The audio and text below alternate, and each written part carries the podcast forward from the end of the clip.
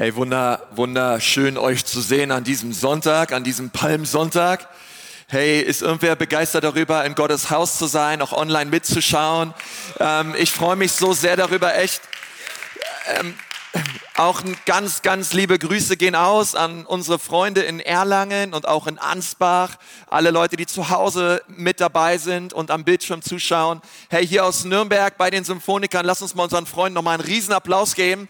Wir sind eine Kirche und wir sind gemeinsam unterwegs. Und hey, wir lieben euch in Erlangen und auch in Ansbach und all die Leute, die am Start sind. Wir sind so, so dankbar für das, was Gott in unserer Mitte tut. Und äh, solltest du auch zum ersten Mal dabei sein, hey, hol gerne auch was zum Schreiben raus. Es gibt immer eine Predigtmitschrift, die kannst du dir bei YouVersion laden oder auch direkt runterladen. Und ähm, es gibt, glaube ich, so viele gute Dinge auch heute, die Gott zu deinem Herzen sprechen möchte. Holt eure Bibeln raus. Lass uns gemeinsam über dieses Thema reden. Wer ist Jesus? Hey, das ist doch die Fragen der Fragen, oder? Wer ist dieser Mann? Wer ist dieser Gott, Jesus? Und ich liebe echt diesen Opener für diese Predigtserie, weil ich so denke, wow, das wirft einerseits so viele Fragen auf, aber es ist auch ein Schrei in dem Herzen eines jeden Menschen, dieser Frage, glaube ich, wirklich nachzugehen. Hey, wer ist dieser Jesus? Und ich habe letzte Woche darüber geredet, dass Jesus der Weg ist dass er nicht ein Weg ist, nicht die beste Option ist, sondern dass er der einzige Weg ist zum Vater. Und heute möchte ich gerne mit uns darüber reden, dass Jesus mein Retter ist. Jesus ist der Retter. Und äh, schau mal deinen Nachbarn an und sag ihm mal, hey, weißt du was? Jesus will auch dein Retter sein, okay? Jesus will auch dein Retter sein. Und ich lade euch mal ein, die Bibel aufzuschlagen im Matthäusevangelium, direkt im ersten Kapitel. Wenn wir über Jesus reden, dann müssen wir direkt ins Neue Testament gehen. Erstes Kapitel, die Verse 18 bis 21. Ich lese sie mal vor, dort steht, die Geburt Jesu Christi aber geschah auf diese Weise. Als nämlich seine Mutter Maria mit Josef verlobt war, noch ehe sie zusammengekommen waren, erwies es sich, dass sie vom Geist schwanger geworden war.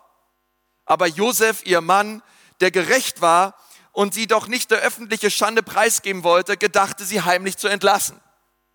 Während er aber dies im Sinn hatte, siehe, da erschien ihm ein Engel des Herrn im Traum. Halleluja für diesen Engel, oder?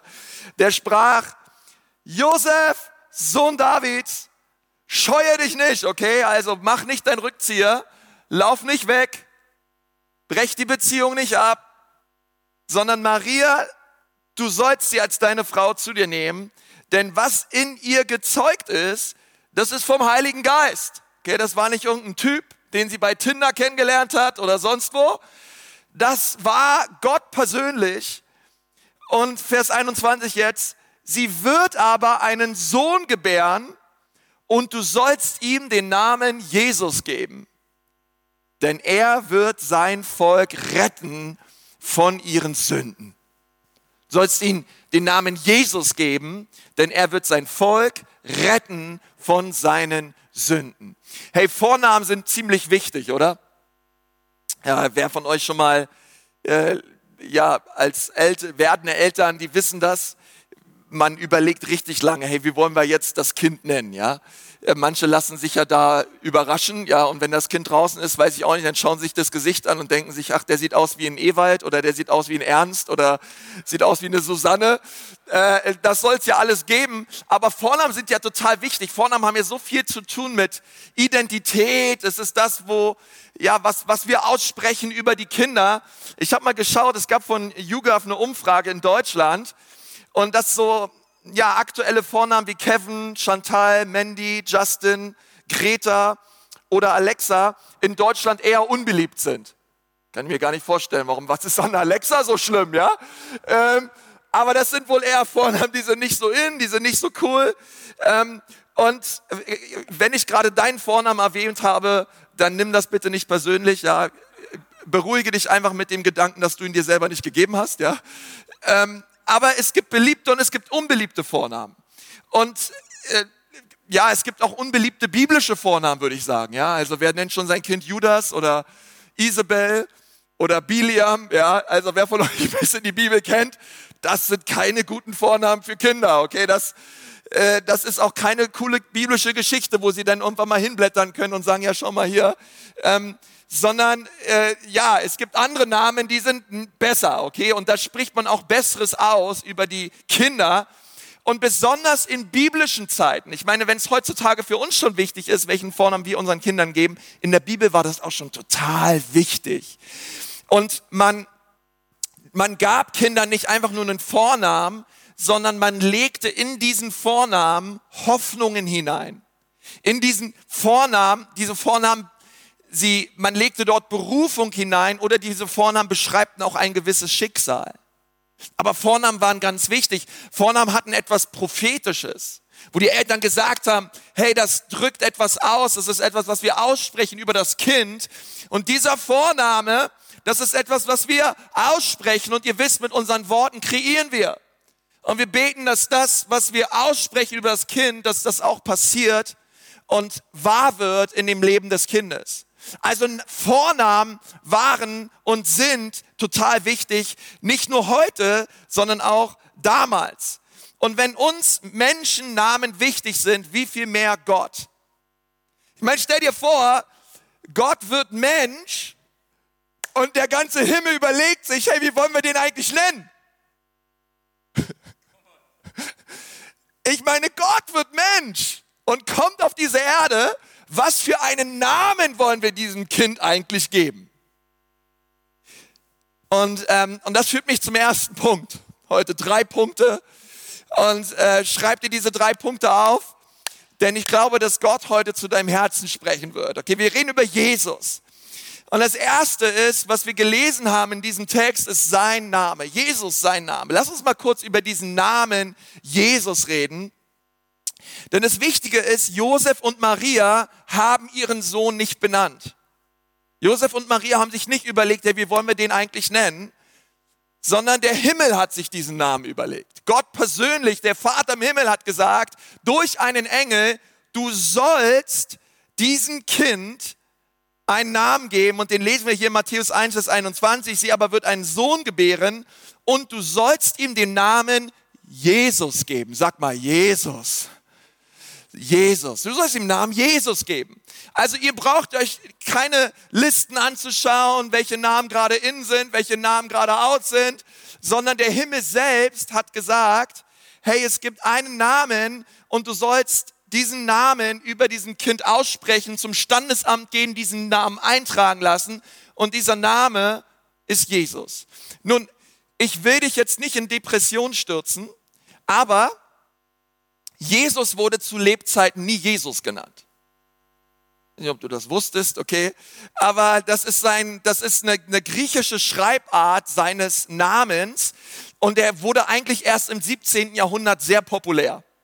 Aber Jesus hieß nicht Jesus, sondern Jeshua. Sag mal, Jeshua. Okay, Jeshua.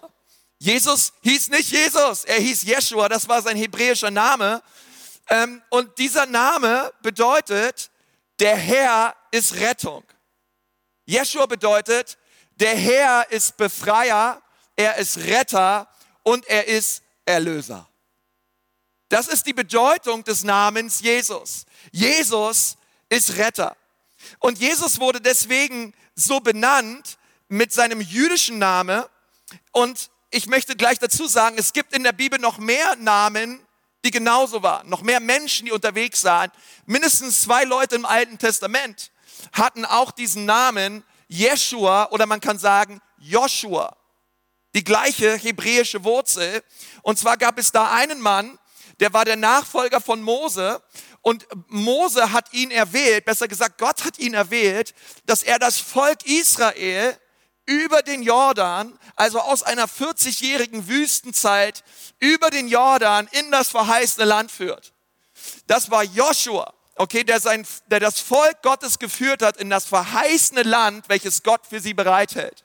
Und dann gab es noch einen Mann, über den lesen wir in Sacharja, auch ein Joshua, der das Volk Israel aus einer 70-jährigen babylonischen Gefangenschaft zurückgeführt hat ins Land.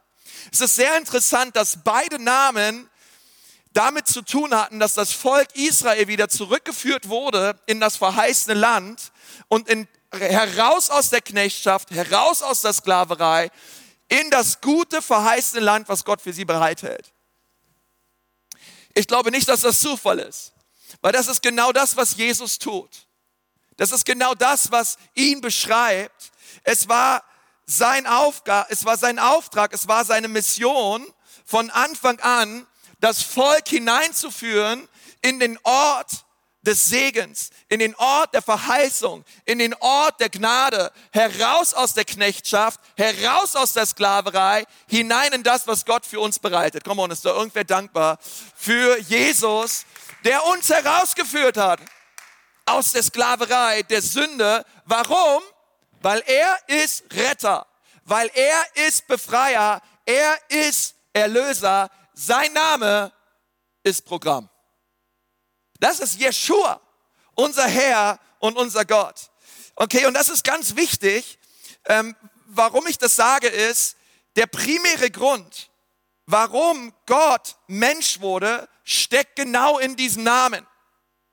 Es hat ganz viel damit zu tun, wer er ist. Wer ist Jesus? Er ist Jeshua, er ist Retter, er ist Befreier, er ist Erlöser. Und warum ich das sage, ist, weil seine Mission und sein Auftrag, seine vordergründigste Aufgabe während seiner 33 Jahre hier auf Erden und darüber hinaus ist es, Menschen zu retten, Menschen zu erlösen und Menschen zu befreien. Nun, ein Rettungsschwimmer, seine primäre Aufgabe ist es, Menschen vor dem Ertrinken zu retten. Nun, es gab sicherlich noch andere Aufgaben eines Rettungsschwimmers, die sehr wichtig waren. Ich weiß nicht, wer von euch Rettungsschwimmer ist. Ja, aber wenn der Rettungsschwimmer gerade dabei war, etwas anderes zu machen, vielleicht hat er gerade jemand verarztet, da ein bisschen Pflaster drauf gemacht oder hat gerade vom Strand vielleicht ein bisschen Müll aufgelesen, ja, und es war gerade jemand am Ertrinken und der hat Hilfe gerufen, der hat der Rettungs, da sagt der Rettungsschwimmer nicht, zumindest wenn er halbwegs klar bei Verstand ist, na ja, wart erst mal, ich bin hier gerade dabei, siehst du nicht, ich bin hier gerade dabei, jemand zu verarzten und bin gerade dabei, hier ein bisschen Müll aufzulesen. Nein, nein, nein. Seine Aufgabe ist es, alles stehen und liegen zu lassen und den Menschen zu retten, der um Hilfe ruft und gerade am Ertrinken ist. Es war seine primäre Aufgabe. Und so ist es auch bei Jesus. Seine primäre Aufgabe ist es, zu retten und zu erlösen und zu befreien. Okay? Also das ist der Name Jeshua. Jesus, mein Retter. Der zweite Punkt ist, Jesus seine Mission. Also wir haben gerade gehört, dass der Name Jeshua Retter bedeutet, aber dass auch in diesem Namen sein Auftrag und seine Mission steckt. Schaut mal, was in Matthäus 1, 21 steht. Sie wird aber einen Sohn gebären, du sollst ihm den Namen Jesus geben. Und jetzt kommt seine Mission, jetzt kommt sein Auftrag, denn er wird sein Volk retten von ihren Sünden. Okay, das bedeutet, ist doch klar, dass der Jesus, dass der Jeshua heißt, weil das ist sein Auftrag, das ist seine Mission. Er wird sein Volk retten von Schuld und von Sünde. Das bedeutet, die primäre Rettungsmission Jesu war es, Menschen zu retten und befreien und zu erlösen von ihren Sünden. Nun, warum betone ich das so? Ich sage das, weil zu den Zeiten Jesu und genauso auch heutzutage wir Jesus anrufen und wir auch die Evangelien lesen und Menschen alles Mögliche von Jesus wollten und auch wollen. Wir wollen, dass Jesus uns versorgt. Wir wollen, dass Jesus uns heilt. Wir wollen, dass Jesus unsere Beziehungsprobleme glättet und klärt. Wir wollen, dass Jesus uns finanziell versorgt. Wir wollen, dass Jesus Türen öffnet und Türen schließt und all diese Dinge. Und ich möchte dir dazu sagen, all diese Dinge sind wichtig und all diese Dinge sind richtig und er ist der richtige Adressat für all diese Nöte deines und meines Lebens. Ja, wir müssen damit zu Jesus kommen, aber an und für sich sind all diese Nöte nicht der primäre Grund, warum Jesus Christus auf diese Erde gekommen ist. Come on, seid ihr noch da? Das ist alles wichtig. Aber es ist der zweite Schritt vom ersten Schritt. All das hat, hat, ist legitim und wir sollten das tun. Aber seine Mission ist es, zu retten, zu erlösen und zu befreien. Und das immer wieder zu sehen, der Grund, warum Gott seinen Sohn namens Jeshua sandte, war es und ist es, sein Volk von Sünden zu befreien. Und ich werde nicht müde, das zu sagen, denn Jesus ist immer noch der Retter. Und weil das sein Hauptanliegen ist und das auch manchmal der Grund ist, warum uns Gott womöglich nicht alles gibt, wonach und worum wir ihn ständig bitten. Vielleicht hast du das schon mal erlebt. Du bittest Gott um Dinge und sie passieren nicht. Du bist am, am Beten oder du, du, ja, du, du fragst dich ja Gott, wann, wann, wann ist endlich die Zeit, dass diese Sache in meinem Leben passiert? Und ich glaube, manchmal passieren Dinge nicht und manchmal befreit uns Gott nicht von Dingen oder er gibt uns nicht das, worum wir ihn bitten, weil wir es ihm nicht gestatten, uns von der wichtigsten Sache überhaupt zu erlösen und zu befreien. Und das ist unsere Sünde. Wir wollen, dass Gott die Symptome lindert. Wir wollen, dass Gott die Symptome wegnimmt. Aber wir wollen ihn nicht an die Ursache lassen. Aber er ist gekommen, um an die Ursache zu gehen. Er ist gekommen, um den Dingen auf den Grund zu gehen. Jesus will, dass du weißt, dass wenn er nicht an den Kern heran darf, ist es manchmal sehr schwierig, alles weitere zu lösen und zu klären. Denn alles andere, was so in unserem Alltag beschäftigt, plagt und besorgt, ist zurückzuführen auf Sünde. Ich möchte das erklären und, und, und, und das nochmal sagen. Alles Negative in deinem Leben und in meinem Leben ist direkt oder indirekt ein Resultat von Sünde. Und bevor du mich gleich steinigst und sagst, Konzi, das hört sich nicht sehr pastoral an, ich möchte dir erklären, was ich meine. Es ist entweder deine Sünde das bedeutet, du hast etwas getan und etwas gemacht, was vor Gott nicht in Ordnung war. Du weißt, es ist nicht in Ordnung, aber du hast trotzdem gemacht. Komm on, weißt du, was ich meine? Ja? Ähm, wir, alle, wir alle haben Dinge getan und haben gesündigt vor Gott. Das zweite ist, es ist eine Sünde eines anderen Menschen und du bist dabei, das Ganze auszubaden. Es war eigentlich gar nicht deine Schuld, aber mitgehangen, mitgefangen. Also das eine ist, es ist meine Sünde und ich trage die Konsequenzen. Es ist die Sünde eines anderen Menschen und ich trage die Konsequenzen. Oder es ist Adams Sünde. Es ist zurückzuführen auf die Tatsache, dass wir in einer gefallenen Welt leben und dass Adam sich entschieden hat damals, eben nicht Gottes Willen zu tun. Und du und ich, wir baden das bis heute aus. Come on, weiß irgendwer, was ich meine? Okay, deswegen bedeutet der Name Adam, der war auch nicht zufällig, Mensch. Weil er hat sich entschieden für uns alle. Ja, sag mir nicht, du hättest es anders gemacht, du hättest die Schlange gekocht und hättest äh, keine Ahnung was äh, gemacht, hättest. Nein, nein, nein. Adam, Räuberleiter, er half Eva an die Frucht zu kommen. Eva aß und Eva musste nicht lang Adam suchen, die hat ihn einfach runtergehalten. Und e- Adam hat auch gegessen. Und die Konsequenz war, raus aus dem Paradies. Aber es ist, es ist wirklich so, weil sonst, ihr Lieben, wären wir ja im Himmel. Im Himmel wirst du keine Nöte haben und wird es keine Gebetsanliegen gehen, dass Gott deine Nöten begegnen soll, denn dann wirst du im Himmel sein. Aber es ist zurückzuführen auf Sünde. Und warum ich das sage, ist, wir sehen das zum Beispiel in Johannes, Johannes 9. Da wurde ein Blindgeborener, ein, ein, ein Junge blind geboren und die Jünger sind zu Jesus gekommen und haben gesagt, Jesus, warte mal, war das erstens seine Sünde? Und er trägt jetzt die Konsequenzen? Oder war es zweitens die Sünde seiner Eltern? Und er trägt jetzt die Konsequenzen. Und Jesus hat gesagt, nein, nein, es war weder seine Schuld noch die Schuld seiner Eltern, sondern ehrlich gesagt, er hat diese Krankheit, damit der Sohn Gottes sich an ihm verherrlicht. Aber er hat diese Krankheit, weil wir Teil sind einer gefallenen Welt. Und Jesus redet mit seinen Jüngern darüber und er legt ihm die Hand auf und heilt ihn.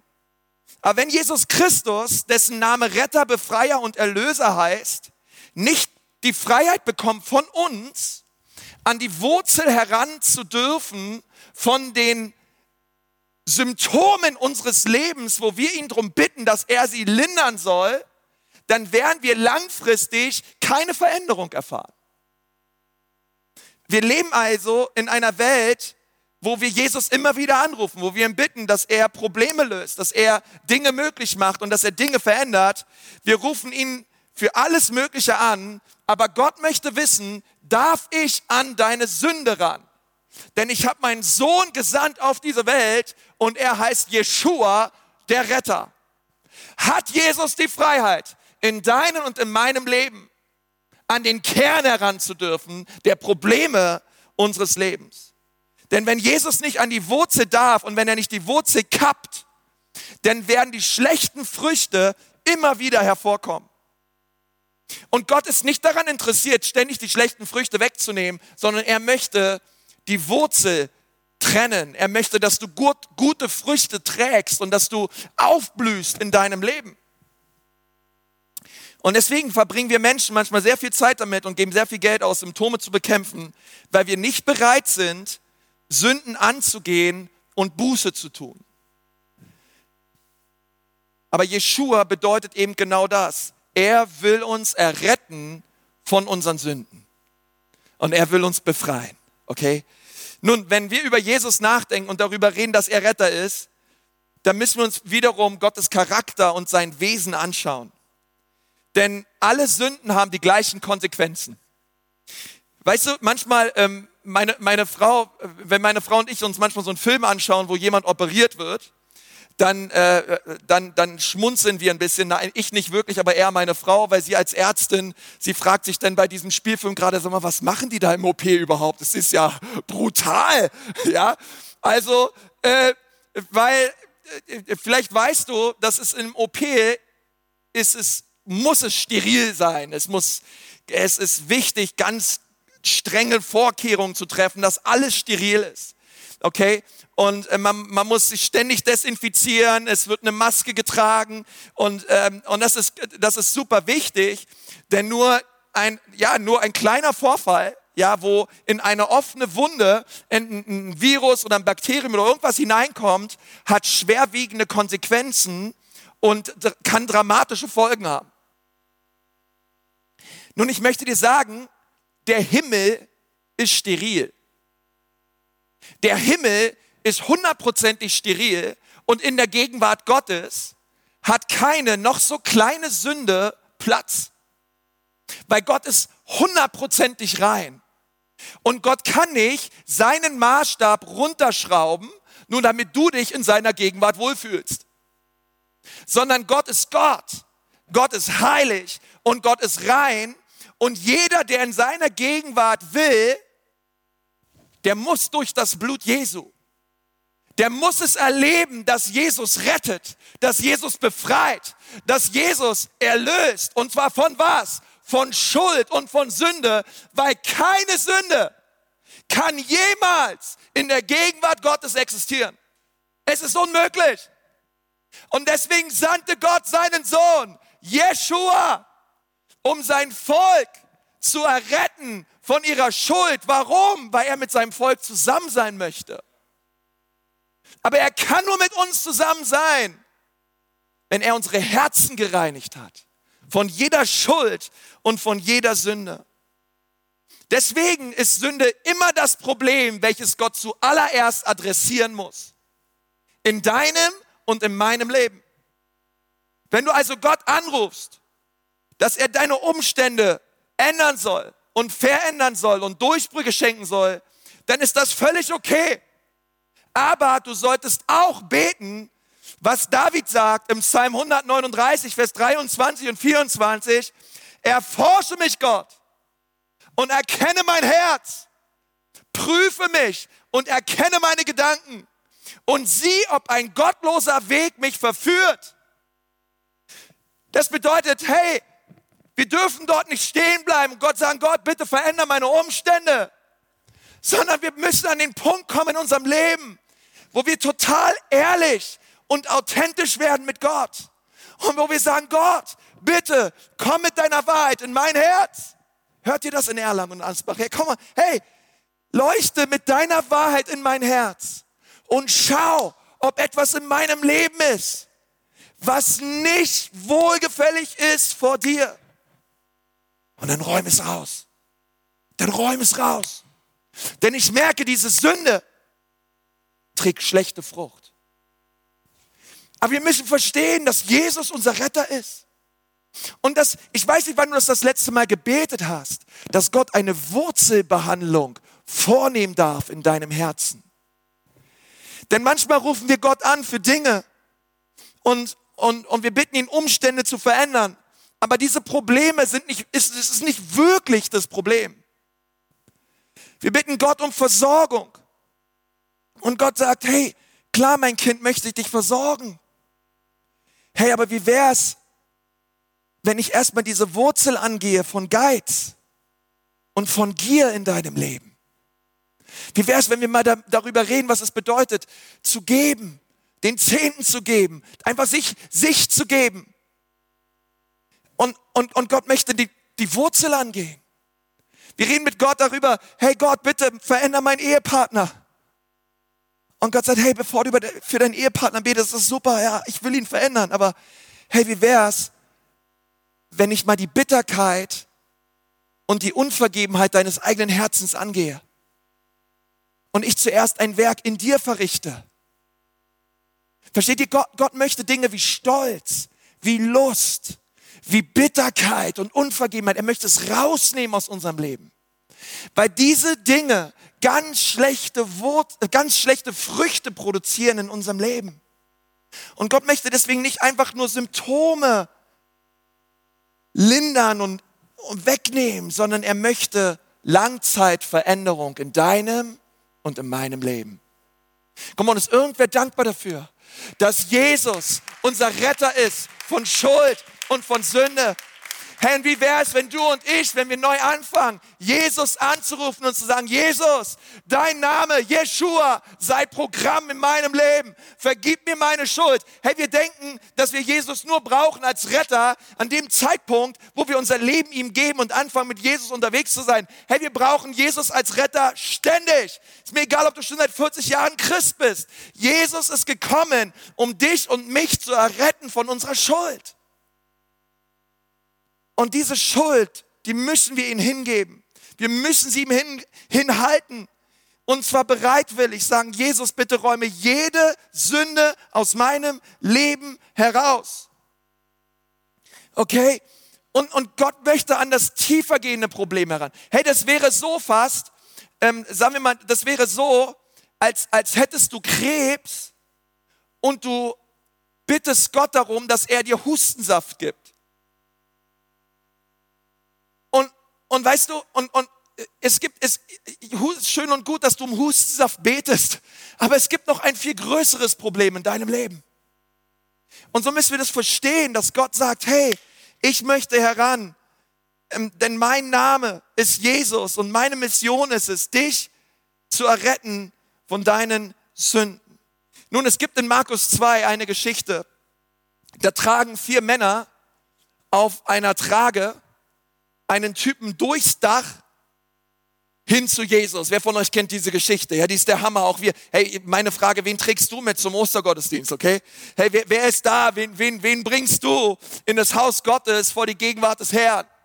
Und weißt du, ähm, sie brachten ihn zu Jesus. Jesus schaut diesen Typen an. Und wisst ihr, was Jesus gesagt hat zu ihm? Deine Sünden sind dir vergeben. Und du denkst jetzt, Herr Jesus, der hat ganz andere Probleme der liegt hier auf einer Trage und kann nicht gehen.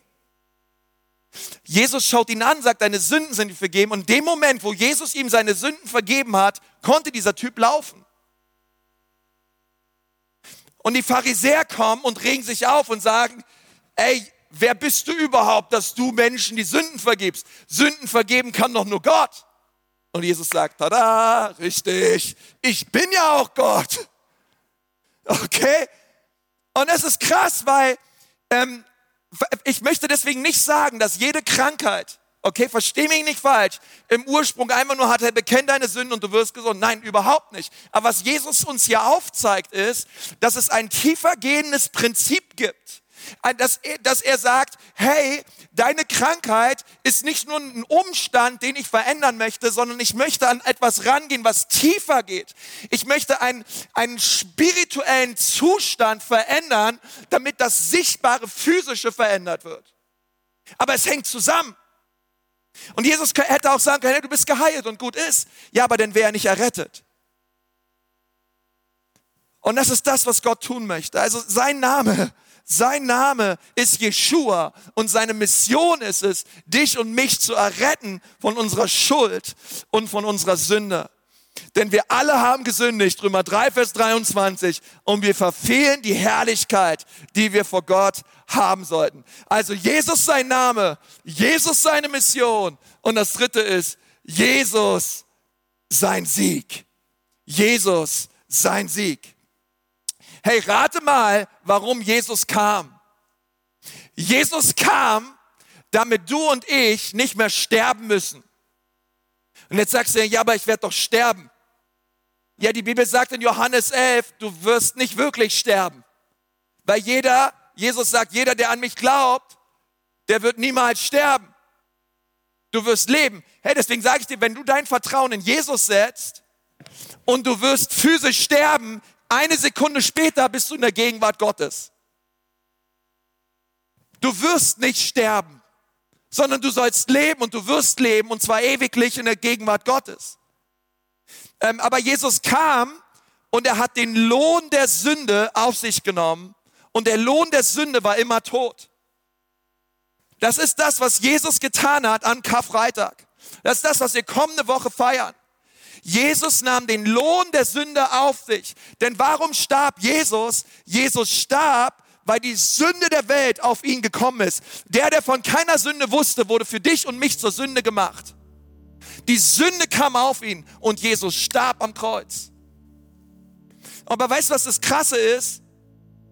Jesus bezahlte nicht nur den Lohn der Sünde, sondern er zerstörte auch die Macht der Sünde.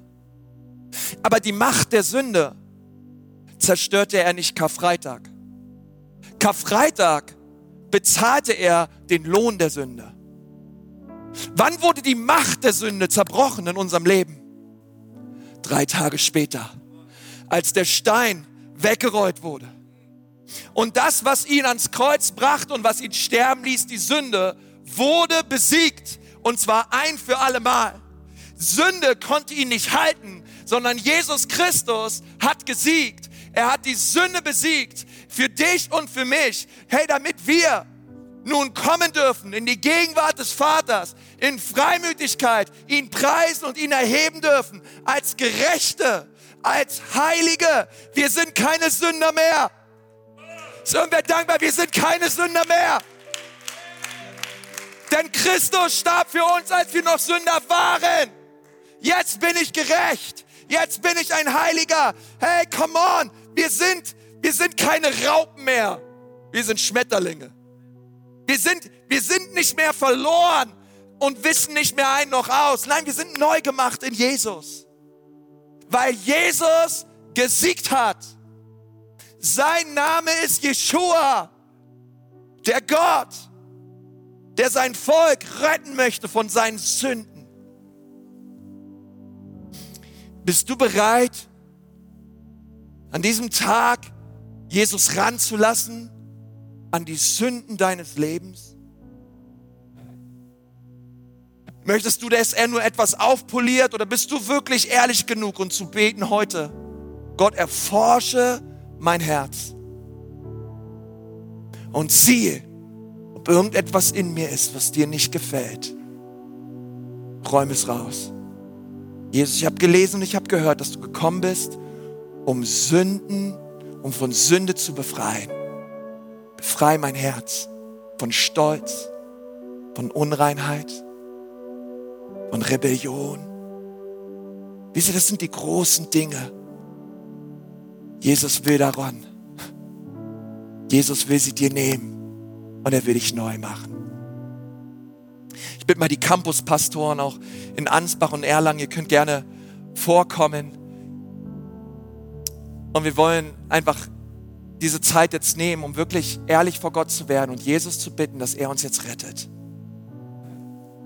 Hey, wenn du heute hier bist, auch im Gottesdienst und du schaust auch online zu und du sagst, Jesus, ja, ich spüre, ich bin gemeint. Sei du mein Jeshua. Sei du mein Retter von Sünde. Hey, dann öffne doch heute dein Herz weit. Jesus liebt dich und er nimmt dich an. Er ist gekommen, um dich zu erretten. Er ist gekommen, um dir neues Leben zu geben. Und wenn du das gerne möchtest, hey, dann, dann kannst du einfach dort, wo du bist, ihn einladen. Mit einem total aufrichtigen Gebet. Kannst einfach sagen, Jesus, hier bin ich. Rette mich. Denn du bist mein Retter. Herr, wenn du das gerne möchtest, ich möchte dich einfach gerne in dieses Gebet mit einschließen. Wenn du sagst, ja, ich spüre, ich bin gemeint. Herr, während wir hier die Augen geschlossen halten, einfach kurz diese Zeit nehmen, diese private Entscheidung eines jeden Einzelnen eben ernst nehmen und respektieren. Und du sagst, ja, Pastor, bitte schließ mich in dieses Gebet mit ein. Ich möchte heute, dass Jesus mich rettet. Dass er mich herauszieht aus dem Meer der Sünde und der Schuld. Und ich kehre um und tue Buße und lade ihn ein, mein Retter zu werden. Ja, wenn du das gerne möchtest, heb doch mal deine Hand hoch.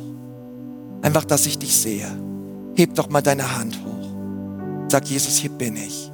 Rette mich. Danke, hier vorne sehe ich Hände, dort sehe ich auch Hände, dort hinten sehe ich auch Hände. Wunderbar, auch online. Ich glaube, einige Leute, die sich gerade melden, melde dich einfach.